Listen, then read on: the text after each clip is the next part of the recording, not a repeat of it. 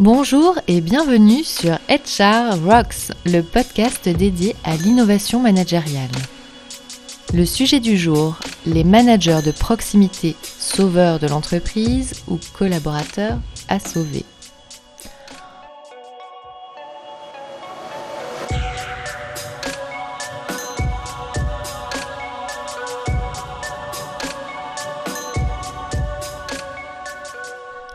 RH comme ailleurs, il y a des effets de mode. Et aujourd'hui, c'est au tour du manager de proximité d'être à toutes les sauces. Pour rappel, le manager de proximité, c'est celui qui est en management intermédiaire, qui doit assurer le lien entre la direction de l'entreprise et les salariés sur le terrain. On a toujours évoqué les transformations de l'entreprise par le prisme du top management, avec une approche très top-down, convaincu qu'il fallait embarquer les dirigeants pour voir ensuite se propager la culture d'entreprise en cascade. Eh bien, la mode est aujourd'hui aux logiques plus bottom-up. On tente d'irriguer par les racines plutôt que par le sommet. Et c'est ainsi que nous en sommes venus à faire apparaître dans tous les cercles RH du moment ce fameux manager de proximité comme le sauveur de l'entreprise. En effet, on entend aujourd'hui des phrases du type le manager de proximité, courroie de transmission de la transformation d'entreprise, ou bien encore le manager de proximité, vecteur des valeurs de l'entreprise, ou enfin le manager de proximité, acteur du changement? Et je ne dis pas que cela est forcément faux. Je pense juste qu'il faut arrêter de faire reposer tous nos sujets et toutes nos attentes RH sur les simples épaules de ce management intermédiaire déjà fortement tiraillé par des injonctions contradictoires entre des enjeux business et des enjeux humains. Car en l'état, non, le manager de proximité ne sauvera pas l'entreprise. En effet, il se sera certainement sauvé en courant bien avant. Notez qu'on lui demande aujourd'hui les choses suivantes. Incarner les valeurs de l'entreprise, transmettre, inspirer, prioriser, déléguer, responsabiliser, négocier, donner du sens, fédérer, accompagner la transformation digitale, etc., etc. Qui, au vu de cette liste, non exhaustive qui plus est, n'aurait pas envie de prendre ses jambes à son cou? Autant dire qu'il s'agit du collaborateur le plus tiraillé et pressurisé de l'entreprise. Et pour éviter que ce maillon managérial essentiel à la santé de l'entreprise ne craque, je pense qu'il n'y a qu'une chose à faire. Cesser de rajouter attentes et fantasmes RH sur cette strate managériale. Donnons-lui au contraire du lest de l'attention. Bref, chouchoutons nos managers de proximité. Comment? Je vois quatre leviers pour choyer nos managers de proximité et s'assurer qu'ils ne fuiront pas nos entreprises à l'heure où nous avons le plus besoin d'eux. Ces quatre leviers sont les suivants. 1. Les laisser tâtonner. 2. Leur donner des moyens d'action concrets. 3. Les soutenir. 4. Les reconnaître. Commençons par le premier point, les laisser se tromper. En effet, n'attendons pas de nos managers de proximité qu'ils soient au top tout de suite, qu'ils soient immédiatement exemplaires. Laissons-leur le temps et la possibilité de se tromper, de tâtonner et surtout d'expérimenter pour trouver le style managérial qu'ils souhaitent incarner. Ce n'est qu'en se trompant, parfois peut-être en déléguant trop vite ou au contraire en restant dans l'hyper-contrôle, qu'ils se rendront compte de ce qui fonctionne et leur convient ou pas. En favorisant le droit à l'erreur chez nos managers de proximité, nous contribuons à promouvoir le droit à l'erreur, valeur chère aux plus jeunes générations. Laisser un manager tâtonner sur le chemin de l'apprentissage managérial, c'est donc aussi montrer aux plus jeunes collaborateurs qu'il est permis de se tromper.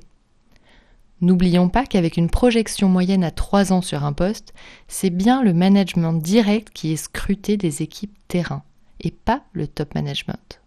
C'est lui qui opère donc le rôle de rôle modèle et qui donnera envie ou non aux plus jeunes de se projeter dans l'entreprise. Alors, bien sûr, notre devoir en tant que RH est de veiller à accompagner ce management de proximité dans sa propre quête identitaire, de l'aider à trouver sa baseline managériale.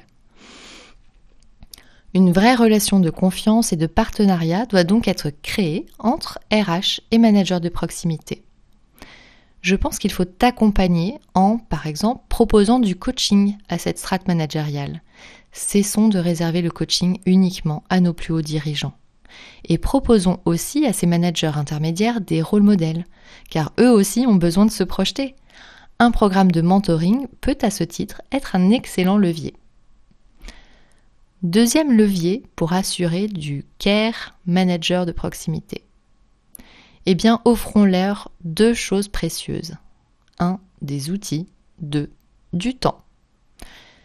Manager n'est pas inné. Il faut pratiquer. Et pour ce faire, il faut des outils concrets. La bonne nouvelle, c'est qu'aujourd'hui, il en existe plein. Des box pour animer ces réunions autour de concepts managériaux, des ateliers de co-développement par exemple. Bref, sans les bons outils, nos managers de proximité ne peuvent avancer sereinement. Deuxième point, du temps. Je pense ici à du temps dédié à l'exercice managérial. Sous la pression du chiffre, des deadlines, les managers de proximité n'ont pas le temps de manager dans le sens de consacrer du temps à leurs équipes. De fait, il est nécessaire de réinjecter du temps dédié au management d'équipe dans une routine professionnelle. Cela passe par la valorisation de ce temps dit non facturable dans l'évaluation des managers et donc dans les talent reviews. Troisième levier. Pour sauver dirons-nous, ces managers de proximité, c'est donc bien les RH qui doivent être garants des bonnes conditions d'exercer.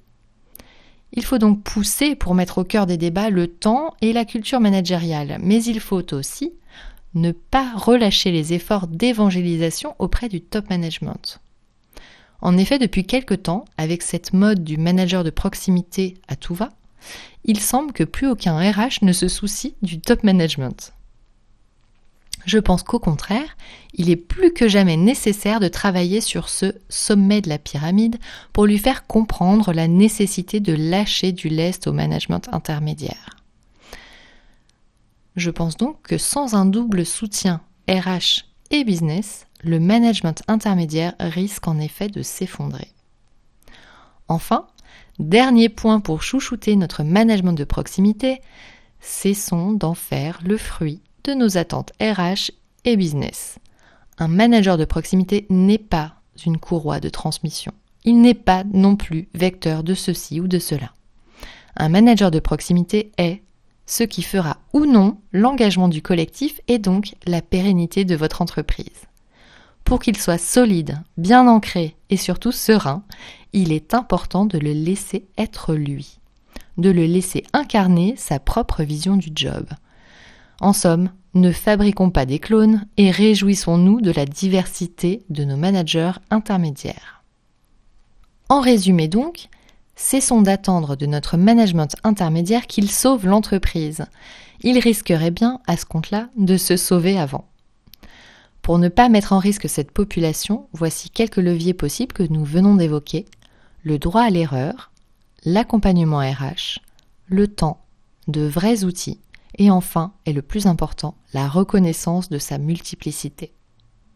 Ce podcast est désormais terminé. Je vous dis à très bientôt sur HR Works.